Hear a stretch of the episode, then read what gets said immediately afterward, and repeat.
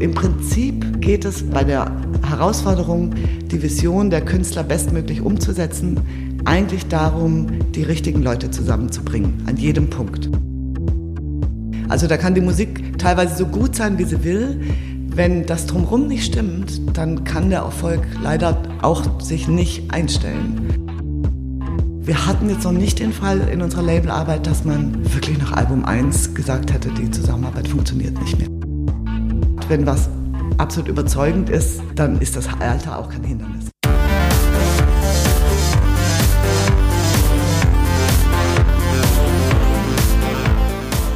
Hi und herzlich willkommen zum Podcast von Raketerei. Ich bin Imke Machura, ich wohne in Hamburg und mein Herz schlägt für Musik. Ich habe meine Leidenschaft zum Beruf machen können. Ich promote, ich bucke, ich manage ein Indie-Label. Ich bin Macherin. Ich bin eine von wenigen und ich frage mich schon lange, warum. Deswegen habe ich mich auf die Suche gemacht und ich habe Antworten gefunden. In dieser Podcast-Serie porträtiere und interviewe ich Frauen, die die Musikbranche prägen und mitgestalten. Ich zeige, wo die Frauen, Ladies und Bitches der Musikbranche stecken. Und noch mehr. Ich beantworte euch durch diese Interviews zentrale Fragen zur Musikbranche, mache auf Vorbilder sowie Vielfalt aufmerksam, empowere und vernetze. Klingt gut, oder? Hi Mareike, herzlichen Dank, dass du dir Zeit genommen hast. Hallo Imke, danke, dass ich da sein darf. Du bist A&R, also Artist in Repertoire bei Grönland Records, aber Lass uns mal ganz von vorne anfangen. Grönland Records. Welche Musikfarbe vertritt dieses Label, um dich erstmal so musikalisch einordnen zu können? Ist ein bisschen schwierig zu sagen, wenn ich ehrlich bin. Unsere Musikfarbe ist relativ breit, geht ja von äh, Re-Releases aus der Krautrock-Zeit bis hin zu aktuellen Bands aus dem Singer-Songwriter-Bereich, aus dem elektronischen Bereich, aus dem Pop-Bereich. Also so eine ganz klare Musikfarbe lässt sich da vielleicht nicht ausmachen. Am ehesten vielleicht noch so erwachsener Indie-Pop. Ja, erwachsener Indie-Pop. Mhm, Gehe ich mit. da gehe ich, da geh ich total mit. Lass uns mal auf deine Tätigkeit gucken. Du bist A&R. Das heißt, was machst du, für was bist du zuständig? Also es ist ja bei uns nicht so, ich bin zwar A&R, aber ich bin auch ganz vieles andere. Wir sind ja ein ganz kleines Team und mein Kollege und ich, wir betreuen unsere Bands von Anfang bis Ende. Sprich, wir nehmen sie unter Vertrag, klassische A&R-Arbeit, betreuen aber auch das ganze Produktmanagement, äh, die ganze Marketingkampagne und das geht bis zur Lizenzabrechnung. Also ich bin zwar auch A&R, aber ich bin auch Produktmanager und Buchhalterin teilweise und alles, was da so, Webshop-Packer sogar, mhm. alles, was da so dazwischen ist auch. Wie wirst du denn auf Bands aufmerksam? Äh, unterschiedlich, wobei so unterschiedlich ist es eigentlich gar nicht. Meistens durch Kontakte in der Branche, die mich auf Bands aufmerksam machen. Und dann läuft das klassisch ab, die Band bewirbt sich bei euch oder wirst du denn zu Konzerten eingeladen? Oder? Auch das, ja. Also wenn ich mich dann, wenn ich eine Band spannend finde, gucke ich sie mir natürlich auch live an, klar. Mhm. Es bewerben sich natürlich auch Bands bei uns, äh, ohne dass es jetzt über einen Kontakt kommt. Aber äh, wenn man so ein bisschen zurückblickt, sind doch die meisten Bands, die man unter Vertrag genommen hat, kommen eher über eine gewisse Struktur, die sie sich schon erarbeitet haben. Sprich, der Publisher kommt auf mich zu. Oder was heißt, kommt auf mich zu? Manchmal unterhält man sich auch einfach über neue Bands oder so. Und dann, mhm. ach ja, hast du die schon gehört? Hör dir das mal an und so. Oder über einen Booker, den die Band schon hat. Oder über einen anderen Kontakt in der Branche. Mhm. Wenn ich an meine Labelarbeit zurückdenke, wir haben damals richtig von Musikern, die über uns veröffentlichen wollten, Picknickkörbe zugeschickt bekommen und sowas. Sind diese Bewerbungen, sind diese Art von Bewerbungen sinnvoll? Erreichen euch solche Bewerbungen auch noch? Oder wo würdest du sagen, wie muss eine Bewerbung sein, dass sie bei dir in Erinnerung bleibt? Also es kommt nicht drauf an, was Tolles mitgeschickt wird. Weil letztendlich ist es ja die Musik, äh, um die es geht und die zählt. Also da überzeugt mich dann Picknickkorb auch nicht mehr als eine, ein digitaler Link. Aber es ist wirklich eher so, dass eine Band sich so eine gewisse Struktur erspielen sollte, erarbeiten sollte oder sie kommt durch, durch das reine Tun dazu, weil das viel eher ein Weg zu einer Plattenfirma ist als eine Kaltbewerbung, würde ich sagen. Mhm. Was zeichnet die Bands auf Grönland Records aus, mit denen du so arbeitest? Also sind es Menschen vielleicht auch, die es unbedingt wollen und deswegen jetzt auch da sind, wo sie stehen? Oder was zeichnet so, so Bands aus, dass sie dann am Ende bei so einem Label gesigned werden? Also ich glaube, das ist schon was, was man bei uns sagen kann. Wir haben eigentlich Künstler oder überwiegend Künstler mit einer sehr starken Vision von dem, wie sie sein wollen, was sie darstellen wollen, was sie ausdrücken möchten. Mhm. Und das war uns auch immer wichtig, weil wir kein Label sind, das die Vision den Künstlern überstülpt, sondern wir mögen es gerne, wenn der Künstler eine ganz klare Vorstellung davon mitbringt, was er mit seiner Kunst ausdrücken möchte. Mhm. Das eint, glaube ich, unsere Künstler. Damit geht natürlich einher, dass sie auch was wollen, weil nur dann hat man natürlich auch eine diese Vorstellung. Aber ich glaube, das reine Wollen an sich bringt einen noch nicht äh, dahin. So, mhm. Natürlich gehört das dazu. Man muss auch was wollen, weil sonst kommt man natürlich nirgendwo hin. Aber da spielen schon viele, viele Dinge, glaube ich, eine Rolle. Mal ein Beispiel vom Boy. Wenn du sagst, okay, eine klare Vision muss halt irgendwie da sein. Helft ihr zum Beispiel Boy dabei, diese Vision dann auch zu entwickeln und zu schärfen? Oder sind die beiden auf euch zugekommen und du hast es erkannt und wusstest, alles klar, das muss jetzt nur noch positioniert werden? Oder musstet ihr da noch graben nach der Vision? Also, ähm, also zu Boy muss ich sagen, das ist die Band meines Kollegen. Wir arbeiten mit Künstlern, die eine gewisse Vision mitbringen. Mhm. Und eigentlich ist es unsere genuine Aufgabe, ihnen zu helfen, diese Vision umzusetzen. So. Aber natürlich arbeiten wir mit vielen Bands auch über lange Jahre. Und natürlich ist es ein sehr enger Dialog auch, der da stattfindet, mhm. weil wir so eng zusammenarbeiten, weil wir eben auch so ein kleines Team sind. Und natürlich, äh, wenn du sagst, schärft man die Vision und natürlich entwickelt man sich gemeinsam über diese Jahre. Und der Austausch auch über das, wie man die Vision umsetzt oder auch wie sie sich verändert im Laufe der Zeit, das ist natürlich ein Dialog. Mhm. Aber äh, wir gehen nicht her und sagen, so, wir haben jetzt diese Vision und die trägst du für uns, sondern wir bevorzugen Künstler, die auch eine eigene Vision schon mitbringen mhm. und die man dann gemeinsam über die Jahre auch vielleicht entwickelt oder verändert. Mhm. Ist das vielleicht auch einer der zentralen Unterschiede zwischen Major und Indie? Dass ein Major dann auch einfach mehr Kohle in die Hand nehmen könnte, um Visionen überzustülpen? Ja, ja, ich glaube durchaus. Also da passiert das, glaube auch nicht immer natürlich, ist mhm. auch so ein Vorurteil, aber ich glaube, da passiert durchaus auch noch mehr Einflussnahme oft. Und das ist ja auch nichts Schlechtes, weil es gibt ja auch immer zwei Seiten. Es gibt ja auch Künstler, die wollen genau das. Dann ist es auch genau das Richtige. Beschreib mal deinen, deinen Arbeitsalltag. Also wir sitzen jetzt hier im Büro, wir haben uns um 10 Uhr getroffen. Startet dein Tag normalerweise um 10? Meiner startet ein bisschen früher. Ich habe Kinder und bin früh wach. Ah. Was ich vorher schon meinte, wir, dadurch, dass wir alle Bereiche des Labels abdecken, ist mein Arbeitsalltag extrem vielseitig. Mhm. Also natürlich viel Produktmanagementarbeit, viel Koordinationsarbeit. Wir machen ja auch die Promotion äh, nicht selbst zum Beispiel. Also wir sind eigentlich mehr so eine Koordinationsschnittstelle. Dann machen wir die ganze Vertriebskoordination natürlich auch.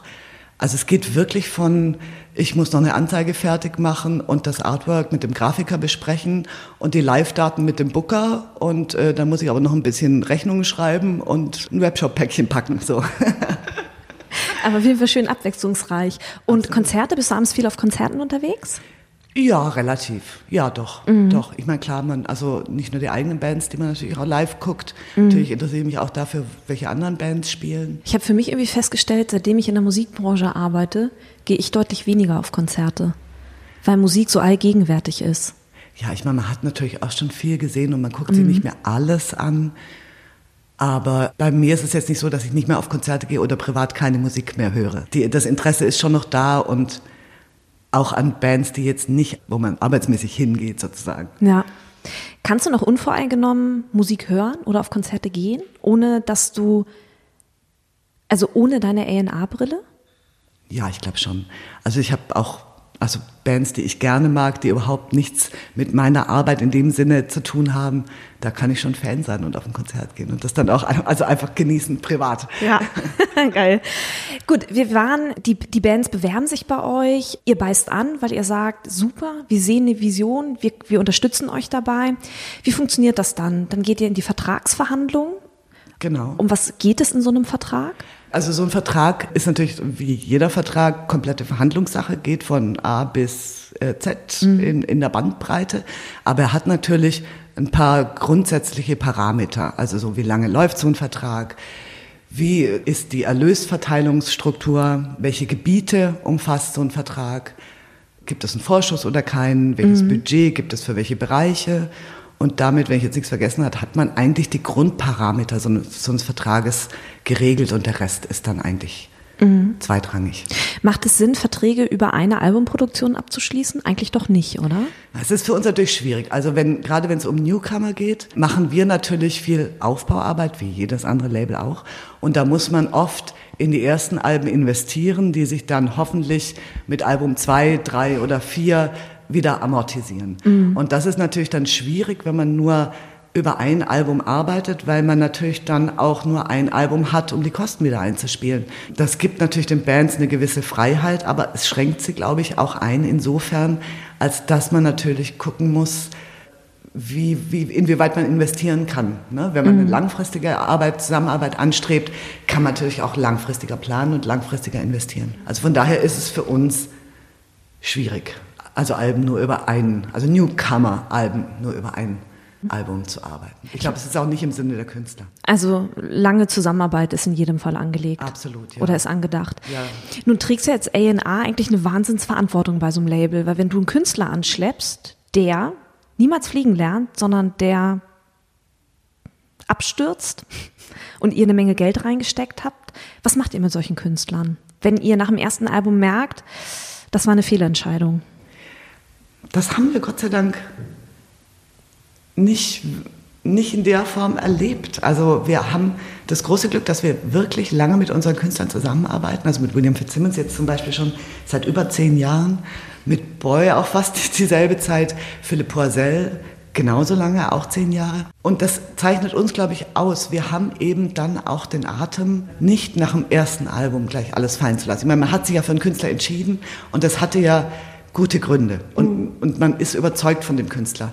Also ich könnte mir jetzt gar nicht vorstellen, diese Überzeugung dann nach Album 1 komplett zu verlieren, weil da war ja was da, was man gesehen hat und das ist ja immer noch da. Mhm. Also deswegen geben wir so schnell nicht auf und manchmal dauert es eben auch länger. Und es ist auch die Frage, was ist Erfolg, wo will man hin, wo sind die Erwartungen? Und wir hatten jetzt noch nicht den Fall in unserer Labelarbeit, dass man wirklich nach Album 1 gesagt hätte, die Zusammenarbeit funktioniert nicht mehr. Mhm. Gott sei Dank. Welche Rolle spielt denn bei so Künstlerinnen und Künstlern das Alter? Spielt das eine Rolle? Es wäre gelogen, wenn ich Nein sagen würde. Es spielt schon eine Rolle. Gerade was wir vorher gesagt haben über eine langfristige Zusammenarbeit. Es ist natürlich hilfreich, man hat noch Zeit vor sich, um sich zu entwickeln oder um vier, fünf, sechs Alben aufzunehmen und rauszubringen. Das gesagt, wenn was absolut überzeugend ist, dann ist das Alter auch kein Hindernis. Ich stelle mir aber auch die Zusammenarbeit mit einer sehr jungen Künstlerin oder einem sehr jungen Künstler schwierig vor. Ja, natürlich, da ist natürlich, man hat vielleicht noch nicht so viel Lebenserfahrung oder noch nicht so viel Erfahrung in der Branche. Das ist komplett unterschiedlich. Auch, ich meine, es gibt ja auch unterschiedliche Charaktere. Also es ist immer sehr individuell, wie man mhm. zusammenarbeitet. Ja, wie gesagt, oft auch eine persönliche enge Zusammenarbeit ist. ist halt auch von den Personen abhängig und von ihrem Alter und von ihrer Erfahrung und von ihrem Charakter und und und hat mhm. und so. Und da kommt natürlich eins zum anderen. Da kommt der Künstler, der bereit ist, sich formen zu lassen, das Label, das das gerne macht mhm. und die Lebenssituation eben, weil man vielleicht seine Vision noch nicht so entwickelt hat. Mir ist es lieber, ich, die Künstler probieren sich zwei Jahre noch aus und man kommt dann zusammen und da gibt es mehr Substanz im Sinne von mehr aus, ausprobiert haben, was man machen möchte. Mhm. Und dann kommt man zusammen und versucht, da, diese Vision dann umzusetzen. Mhm. Also deswegen sind wir nicht so auf 16-jährige Mädels. Äh, also nichts gegen Frauen. Ich finde, wir müssen dringend unser weibliches Roster erweitern. Bin da auch ganz stark dabei. Aber mir ist es lieber, jemand weiß schon, wo er hin will. Nicht, damit will ich aber nicht sagen, dass es nicht auch 16-jährige Künstlerinnen gibt, die das nicht schon wissen. Du hast gerade ein schönes Stichwort gesagt, Songwriting. Bringst du Musikerinnen, Musiker mit Songwritern und Songwriterinnen noch irgendwie zusammen und Nein. lass da Dinge entstehen? Nein. Und das kommt daher, eigentlich folgert das aus dem, was, was ich vorher gesagt habe zur Vision. Wir haben auf unserem Label, lass mich nicht lügen, nahezu keinen, oder? Keinen Künstler, der seine Songs nicht selber schreibt. Also wir haben keinen Künstler, der seine Songs nicht selber schreibt. Und das ist ja auch, also das ist für mich auch Teil dieser Vision. Also natürlich kann man auch mal mit anderen Leuten zusammenschreiben und das kann eine sehr befruchtende Arbeit sein, aber das meine ich damit, dass die Künstler schon eine starke Künstlerpersönlichkeit haben und das auch mitbringen. Und deshalb kommen wir selten in die Verlegenheit, Songs für unsere Künstler zu suchen, weil die mhm. eben ihre Songs selber schreiben. Das ist eine total spannende Perspektive, weil ich jetzt ähm, als Konsument gesagt hätte, dass es für ein Label ja irgendwie auch ganz spannend sein könnte, wenn man Songwriter X und Musiker X zusammenbringt, um da nochmal eine Kollaboration zu schaffen, um nochmal mehr Reichweite zu bekommen. Ja, das, also das ist mir schon wieder zu konstruiert, weil das greift ja schon sehr in den künstlerischen Prozess ein. Mhm. Wie gesagt, unsere Künstler sind auch andersrum gesagt, mich überzeugt auch ein Künstler, der gute Songs schreibt. Mhm. Und die er auch selber schreibt dann logischerweise. Das ist für mich auch Teil von so einer Künstlerpersönlichkeit. Was eher mal der Fall ist, dass wir Produzenten und Künstler zusammenbringen. Also, dass, dass die Songs da sind und man sich überlegt, wen kann man jetzt noch dazu bringen, der in der Produktion noch mal was anderes aufmacht oder mhm. da noch mal irgendwie eine kreative Zusammenarbeit eröffnet, die beide Seiten weiterbringt. Das mhm. ist eher noch der Fall. Aber jetzt so im Songwriting-Prozess selbst selten. Lass uns mal auch auf deinen Werdegang gucken. Also wie bist du dahin gekommen, wo du heute stehst? Also auf was guckst du zurück, dass du heute A&R für Grönland Records bist? Das war so ein klassischer Musikbranchenwerdegang. Quereinstieg. Ja, natürlich. Theater, Film und Fernsehwissenschaften studiert in Köln und dann über zwei, drei Praktika bei, bei Musikfirmen das erste Volontariat bekommen, bei Rough Trade damals, da war ich ein Jahr. Und dann den ersten Job bei der Virgin in München. Was hast du da gemacht bei der Virgin? Habe ich klassisch als Promoterin angefangen. Ach, und mhm. dann aber bin ich nach zwei Jahren ins A&R gewechselt war dann da A&R bei der Virgin. Dann gab es ja diese Fusion, die Virgin in München gab es nicht mehr. Dann bin ich nach Berlin habe da ein paar Jahre bei Publishern gearbeitet, also bei Sony ATV, bei Warner Chapel, bis dann mein Kollege, der jetzt mein Kollege ist, den kenne ich noch aus Virgin-Zeiten, auf mich zukam und meinte, wir haben hier, also der, mein Kollege Lenz ist damals zu Domino gegangen und war bei Grönland zu der Zeit und hat gesagt, du, ich gehe jetzt zu Domino, willst du nicht hier übernehmen? Und so kam das. Welche Rolle spielt Netzwerk bei deinem Werdegang und auch welche Rolle spielt dein Netzwerk, wenn du, wie, wie du gerade erzählt hast, Künstler und Produzent zusammenbringst? Das ist mein wichtigstes Gut. Absolut. Also unsere Kontakte sind oder unser Netzwerk sind unser wichtigstes Gut. Eben weil wir auch eine Koordinationsstelle sind.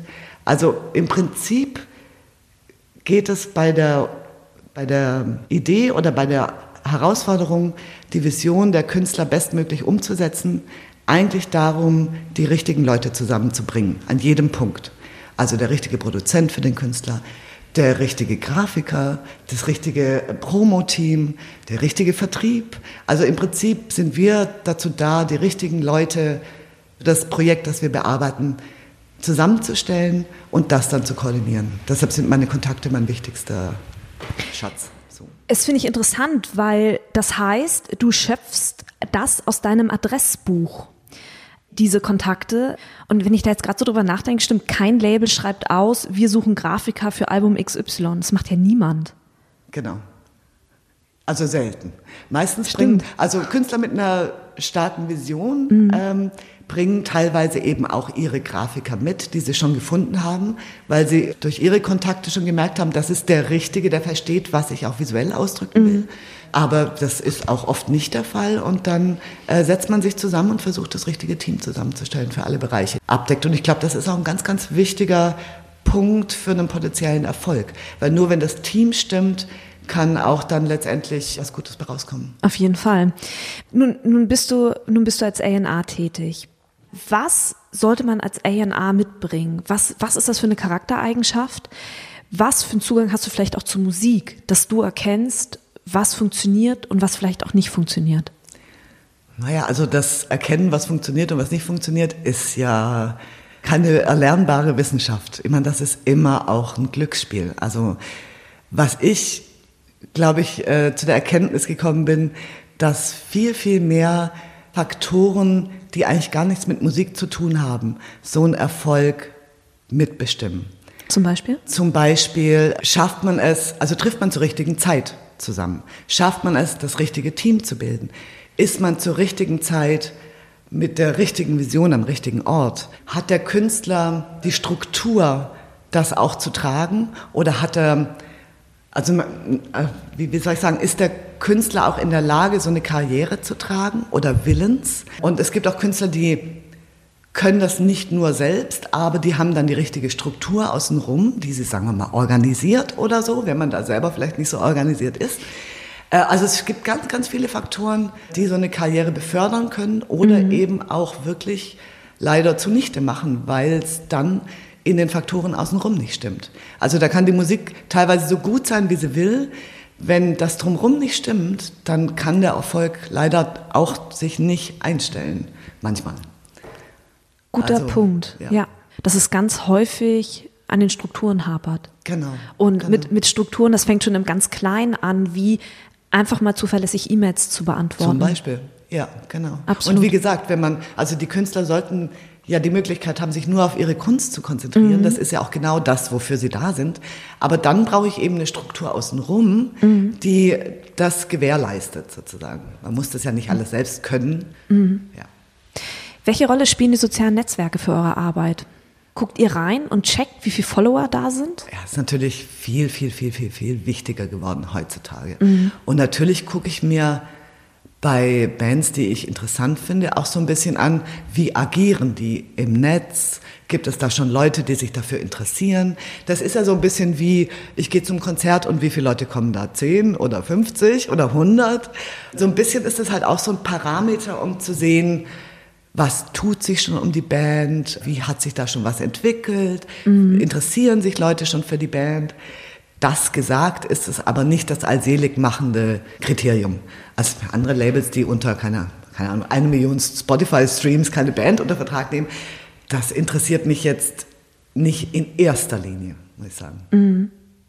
Aber es kann ab einem gewissen Punkt in einer Waagschale zum Kippen bringen, ob ja oder nein in Sachen Zusammenarbeit, oder? aber nur an Stelle 8 von 10. Ist der Newsletter für euch ein relevantes Tool, dass Musiker eigene Newsletter haben? Nee, nee, überhaupt nicht. Überhaupt nicht? Nee. Spannend, warum? Ich glaube, das hat sich ziemlich überlebt. Also wir haben keinen meine Musiker haben, glaube ich, auch keinen. Ich glaube, das hat sich alles komplett in die Social-Media-Kanäle verlagert. So der klassische News. Jetzt sollte man mal wieder einen aufsetzen. Wir werden wahrscheinlich eine der wenigen, die Newsletter verschicken. Oh, ich kriege viele Label-Newsletter. Ernsthaft? Ja. ja, weil ich habe irgendwann angefangen, die Label-Newsletter zu abonnieren, um von meinen, von den Künstlern, die ich mag, ja. überhaupt noch was mitzubekommen, weil ich festgestellt habe, dass Social-Media-Algorithmen mir häufig dazwischen funken, dass ich es einfach nicht sehe. Verstehe. Und Musiker selbst seltenst Newsletter schreiben. Das ist richtig, genau. Gut, ich muss natürlich dazu sagen, die Label-Newsletter, die du kriegst, sind bestimmt von der Promo-Abteilung der Labels. Dadurch, dass wir das ja nicht selbst machen, mhm. verschicken sozusagen unsere engagierten Agenturen für uns die Newsletter. Mhm. Also es gibt durchaus Newsletter, aber eben dann kommen die über die verschiedenen Promo-Agenturen, die ja, für uns ja, arbeiten. Ja, ja, genau, genau. Ich glaube, darüber hatten wir im Rahmen der Summer School gesprochen, über das Narrativ des Durchbruchs. Du hast von Marius Müller-Westernhagen erzählt und dass der. Glaube ich nicht. Von dem weiß ich nämlich gar nichts. Da bin Warte ich darüber gestolpert. Über wen haben wir denn da gesprochen? Doch, ich glaube, du hast gesagt, auch er musste ein paar Alben veröffentlichen und dass das Label an ihm festgehalten hat und dass bei Album 5 oder 6 es kippte und er dann den Durchbruch hatte. Nee. Welches Beispiel hast du da gebracht? Weißt du das noch? Also Herbert hat zwei, drei unerfolgreiche Alben veröffentlicht, bevor dann Hast du von Herbert erzählt? Habe ich das wirklich dran? Ich, ich hätte schwören können, du hast von Marius Müller-Westernhagen erzählt. Ich glaube, das, das weiß ich nämlich gar nicht. So. Also, aber wenn es so ist, dann ist ja auch nur ein Beispiel für, ich glaube, was anderes, was du fragen wolltest. Oder? Genau, genau. Also wie auch immer, so dieses, dieses Narrativ des Durchbruchs und Quintessenz war, als Label am Künstler festzuhalten, wenn man an die Musik glaubt. Und da habe ich mich halt gefragt, ob dieses Narrativ des Durchbruchs, das wir im Fernsehen durch Deutschland sucht den Superstar ja mhm. erleben, mhm. ob das nicht auch super gefährlich ist. Weil die Erwartungshaltung so groß ist. Ja, und weil natürlich auch Künstler, Labels dadurch immer und immer mehr unter Druck setzen und sagen, jetzt sorgt dafür, dass ich berühmt und erfolgreich werde. Ja, da ist ja immer die Frage, wie definiert man berühmt und erfolgreich? Also wo setzt man denn den Erwartungshorizont bei Durchbruch an? Mhm. Also wenn Durchbruch bedeutet Top Ten der Charts, dann ist es natürlich schwierig. Aber wir sind ja auch in der glücklichen Lage, dass wir diesen Market Share Wahnsinn der Majors nicht mitmachen müssen. Also bei uns ist Durchbruch vielleicht auch anders definiert, als beim Major Durchbruch definiert ist. Und letztendlich ist es ja auch was, was man im Gespräch mit dem Künstler definiert. Was wollen wir erreichen? Wo sind wir beide zufrieden, wenn wir das erreicht haben? Und wenn man sich über so, sagen wir, Teilabschnittsdurchbrüche verständigt, dann kann das ein sehr befriedigender Prozess über mehrere Alben sein, ohne dass jetzt Album 1 sofort den Durchbruch mhm. erreicht haben muss.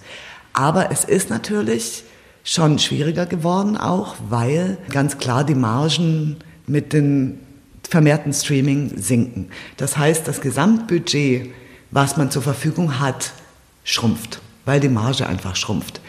Und das wiederum bedeutet natürlich schon auch Justierung von was will man mit, was will man erreichen, was kann man einsetzen, um das zu erreichen und so weiter und so fort. Aber das ist von Künstler zu Künstler und von Musik zu Musik und von Erwartungshorizont zu Erwartungshorizont ganz unterschiedlich. Mhm. Also diese, wo ist unser Durchbruchsmarke, ist ein ganz individuelles, äh, individueller Dialog mit jedem einzelnen Künstler, den man dann hoffentlich so führt, dass man am Ende diese Teilziele erreicht hat und beide Seiten sagen können, wir sind mit dem, was wir erreicht haben, zufrieden. Mhm. Hat sich die Labelarbeit in den letzten beiden Jahrzehnten verändert? Ja und nein. Also es hat sich, ich merke jetzt schon, es haben sich ganz krass die ähm, Timings verändert in den letzten Jahren. Die Budgetverteilung hat sich auch zum Teil verändert. Also man muss sich natürlich mit den veränderten Gegebenheiten auf der Marketingseite und auf der Promo-Seite auseinandersetzen. Das macht natürlich schon viel. Mhm. Also das Schrumpfen des Printmarktes, nur ein Beispiel, die wachsende Bedeutung der Streamingdienste, anderes Beispiel, macht natürlich ganz viel auf der Promo-Seite, auf der Marketing-Seite. Das hat sich schon verändert, aber viele Dinge sind natürlich auch noch genauso. Wie schaut es denn mit, der, mit den Verantwortlichkeiten aus? Sind Musikerinnen und Musiker heute, also tragen die heute mehr Verantwortung als vielleicht früher noch? In gewissem Sinne ja, weil sie so ein bisschen, also the artist builds the brand, klingt jetzt so ein bisschen nach Marketing-Sprech, will damit sagen, dass früher viel mehr dieses, dieser Artist-Brand an Verantwortung bei der Plattenfirma war, die alle Bereiche dieser Arbeit in Absprache mit dem Künstler umgesetzt hat. Das hat sich insofern verändert, als große Teile oder ein Teil dieser Arbeit jetzt zurückgefallen ist auf die Künstler. Also sprich mhm. Social Media, wie stelle ich mich da? Da ist viel Verantwortung zurückgegangen auf den Künstler im Guten wie im Schlechten. Wo du das gerade mit Social Media auch nochmal ansprichst. Mir begegnen auch immer häufiger Musikerinnen und Musiker, die sagen, nee, wir machen kein Social Media. Wir wollen das nicht. Uns ist das zu anstrengend. Ist das ratsam oder ist das part of the game? Also wir haben ja auch traditionell einige Künstler oder viele Künstler, die sich, die dem vielleicht mit ein bisschen Abstand gegenüberstehen, was ich auch vollkommen okay finde und absolut nachvollziehen kann. Ich glaube, man muss sich einfach nur mit dem Thema auseinandersetzen und dann dazu eine Position finden. Mhm. Auch wenn die ist, nein, ich halte mein Privatleben für mich, poste nicht mein Frühstück oder was ich heute Abend mache äh, und benutze das als Geschäftstool oder mhm. als, sagen wir mal, als Möglichkeit, mit meinen Fans in Kontakt zu treten, wenn es um meine Musik geht. Da ist es aber, glaube ich, schon wichtiger und wichtiger geworden, weil es eben ein ganz wichtiger Kanal ist, um sich mit seinen Fans auszutauschen.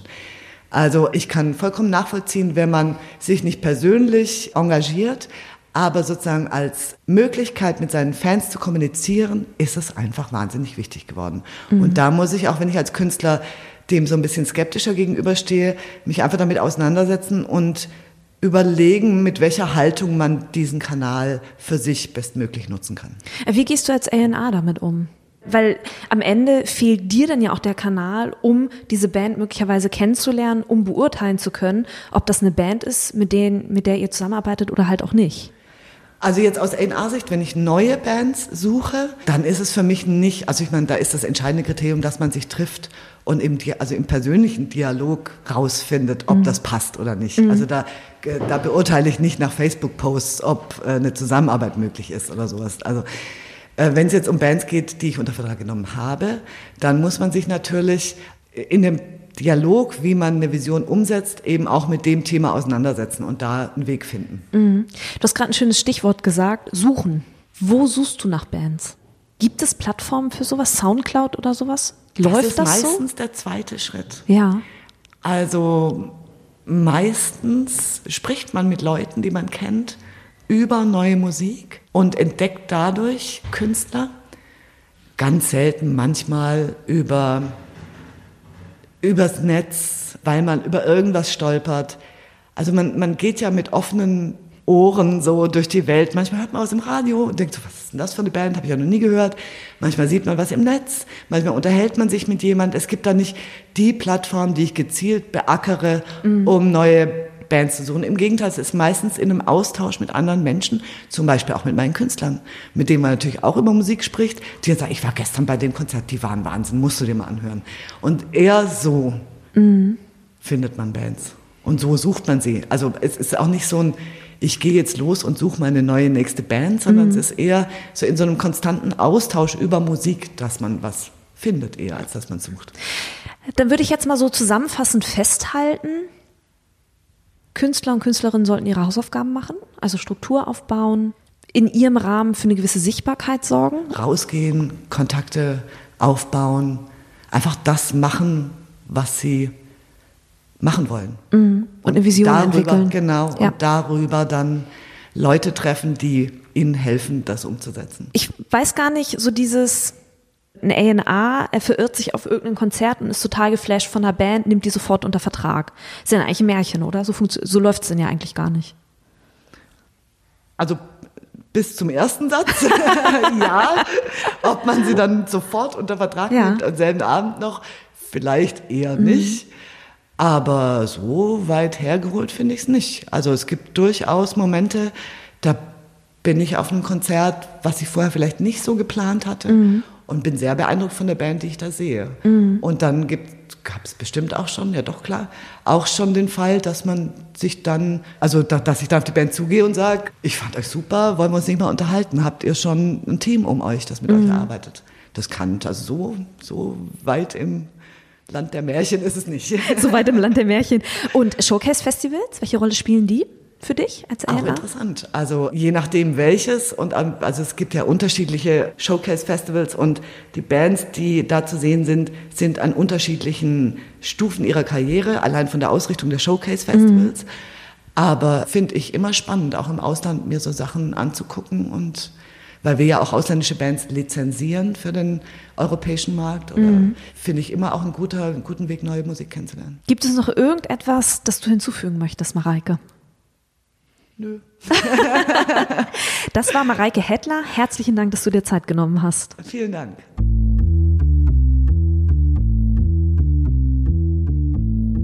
Herzlichen Dank fürs Zuhören. Ich habe jetzt noch drei kleine Infos für euch. Wenn ihr etwas auf dem Herzen habt oder euch Gedanken zu dieser Folge kamen, die ihr mir gerne mitteilen möchtet, dann sucht sehr gerne den Austausch zu mir. Ihr erreicht mich unter imke.raketerei.com. Außerdem, wenn euch diese Folge gefallen hat, dann bewertet meinen Podcast gerne auf iTunes, um ihn für andere sichtbar zu machen. Wenn ihr mehr über die Musikbranche wissen möchtet, über Strukturen, über Trends, über Strömungen, wenn ihr mehr zum Thema Selbstvermarktung für Musikerinnen erfahren möchtet oder meinen Podcast zugeschickt bekommen wollt, sobald die neue Folge online ist, dann solltet ihr unter www.raketerei.com slash newsletter mein Newsletter abonnieren. Dann bekommt ihr alle zwei Wochen ein kleines Komplettpaket von mir per E-Mail zugeschickt. In diesem Sinne, bleibt mir gewogen, eure Imke.